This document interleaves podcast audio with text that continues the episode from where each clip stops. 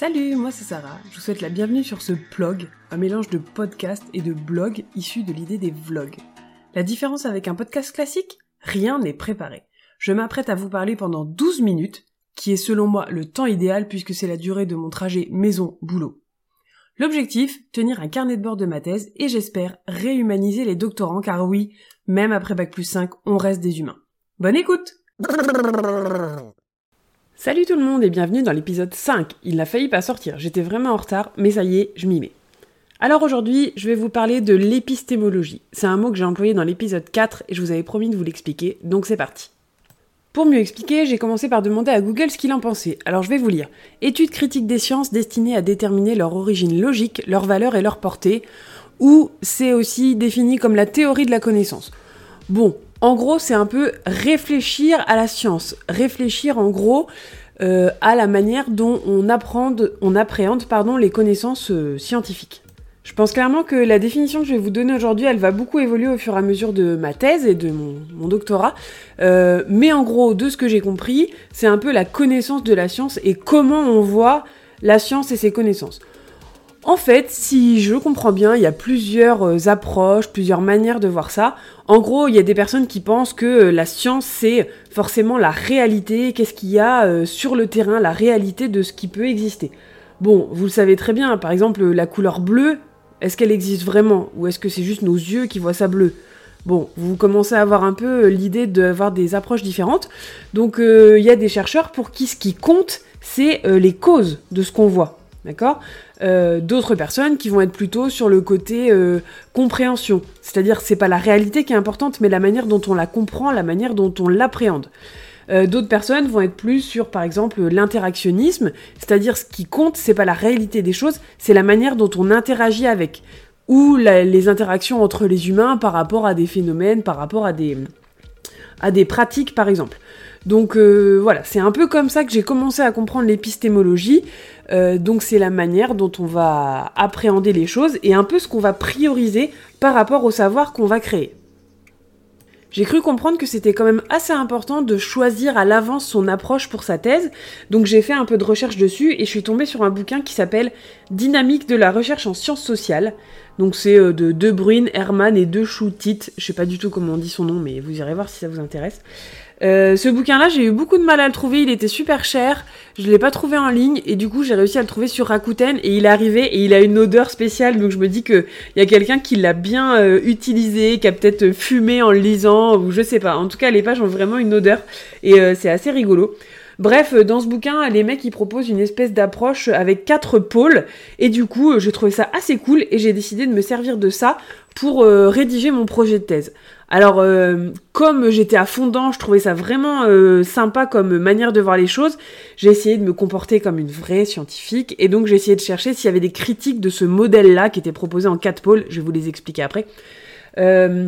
Euh, j'ai cherché des critiques, j'ai demandé sur le Discord de bien dans ma thèse, voilà, j'ai posé quelques questions à des personnes, et effectivement, j'ai trouvé plusieurs critiques que je m'étais faites aussi, donc ça m'a un peu rassuré sur le fait que ça fait un peu fourre-tout, quoi. Les mecs, ils essayent de tout mettre dans leur modèle.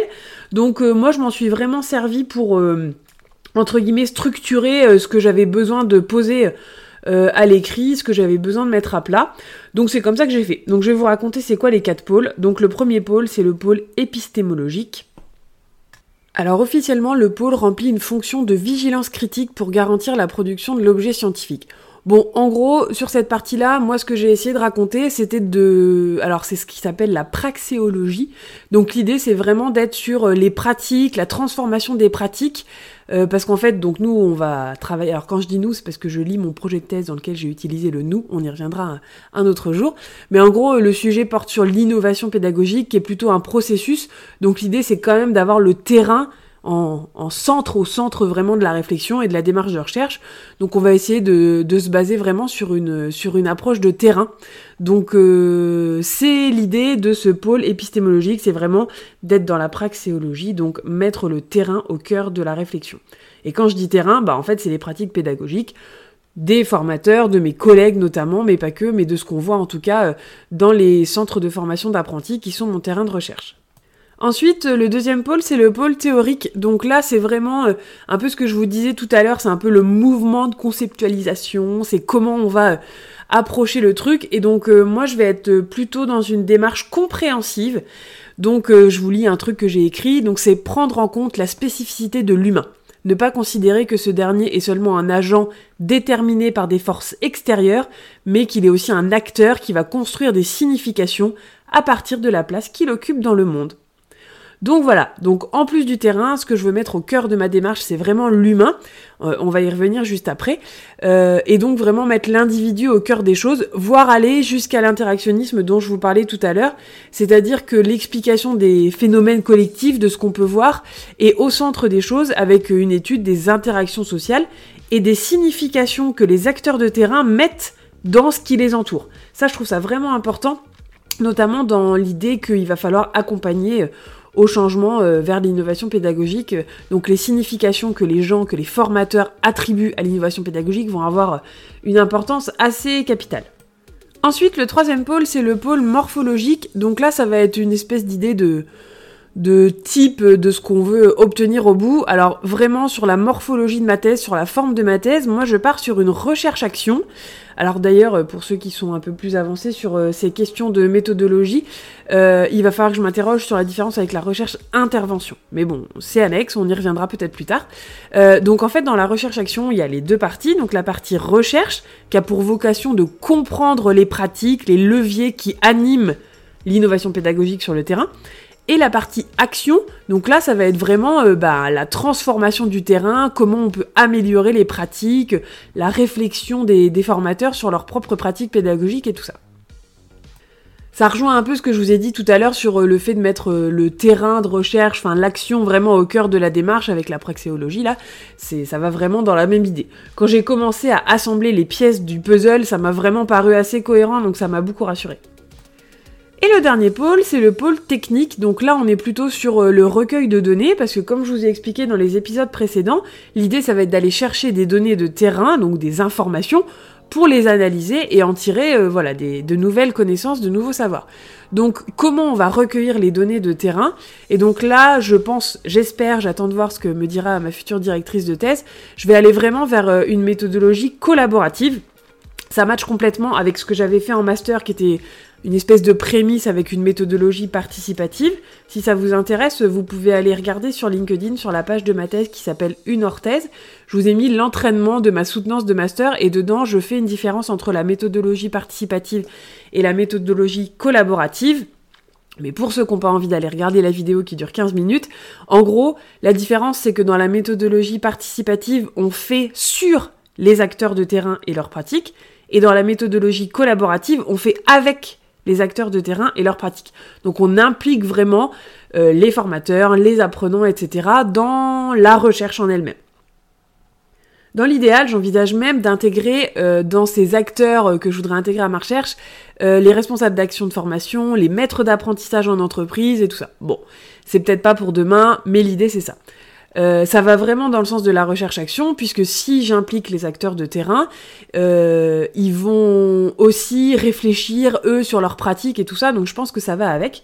Et donc, euh, pour monter cette méthodologie collaborative, je suis partie sur deux idées principales. la première idée, c'est un partenariat avec un tiers-lieu, je vous en parle pas encore tout de suite parce que c'est pas encore acté, mais l'idée c'est de faire un partenariat avec un tiers-lieu et en fait de profiter euh, d'un tiers-lieu qui existe dans ma région. Je pense qu'il y en a plein qui vont commencer à savoir ce que j'ai en tête euh, pour en fait créer des ateliers collaboratifs. Donc euh, par exemple, si je veux faire un état des lieux des pratiques existantes, bah, faire un atelier collaboratif pour faire une cartographie de l'innovation pédagogique en Normandie. Quand je vais vouloir réfléchir à ma problématique, par exemple, bah, d'organiser un atelier un peu de réflexion collective, de voir ce que les gens pensent qui ressortent et qui sont importants dans mon sujet. Et la deuxième euh, idée que j'ai, alors c'est pas du tout validé, j'ai jamais entendu personne faire ça, donc ça se trouve c'est complètement aberrant, c'est d'aller vers du crowdthinking. Donc je pense que vous connaissez déjà le crowdfunding, donc le financement participatif ou même le crowdsourcing, par exemple Wikipédia, chacun apporte ses connaissances. Donc l'idée c'est d'essayer de, faire ça, mais avec euh, bah, du temps de cerveau, un peu du temps des gens. Donc en fait, faire une espèce de collecte de temps disponible pour qu'il y ait de la collaboration autour de la recherche. Alors ça peut être des personnes qui me disent ah ben moi je pourrais te lire un, article et te faire un résumé, ou je pourrais réfléchir sur des hypothèses, ou je pourrais, vous voyez, etc., etc. Donc l'idée, ça va être de mettre en place, enfin d'essayer de mettre en place une communication pour avoir une méthode collaborative qui va dans ce sens. Alors c'est vraiment une idée de départ qui est validée genre par personne. Personne ne m'a donné son avis là-dessus. Vous allez être les premiers à le savoir. Donc euh, voilà, l'idée ce serait de mettre en place un protocole scientifique sur ça. Euh, alors ça va nécessiter une organisation de folie, mais euh, je suis à fond. Euh, donc euh, voilà, hésitez surtout pas si vous êtes doctorant, vous avez des infos sur la recherche, ça m'intéresse beaucoup euh, d'avoir votre avis sur cette idée. Et on peut en discuter pour que je vous explique un peu mieux ce que je voulais faire. et dans le recueil des données, évidemment, vu tout ce que je vous ai dit avant, a priori, on va pas partir sur des sondages, des questionnaires quantitatifs. On va plutôt être sur ce qu'on appelle une approche clinique, en tout cas une approche plutôt qualitative, c'est-à-dire plutôt des interviews, de l'observation de terrain, des choses comme ça. Bon, ça c'est pas du tout encore validé, mais il y a aussi l'idée que dans la collaboration, peut-être qu'il y a des personnes qui vont aussi m'aider à imaginer des méthodes de recueil de données euh, plus efficaces. Alors, cet épisode était un petit peu plus technique, ce sera pas toujours le cas, donc si vous n'avez pas aimé, euh, écoutez quand même l'épisode 6 parce que il va être beaucoup plus humain, beaucoup plus facile à comprendre. Vous verrez, je vais vous parler d'un truc euh, assez rigolo. en tout cas très intéressant et qui pourrait peut-être servir à d'autres personnes sur, sur des travaux scolaires ou pas scolaires. J'espère que ça vous a plu quand même et je vous dis à bientôt. Ah au fait, j'ai aussi créé un compte Instagram qui s'appelle Plug de thèse.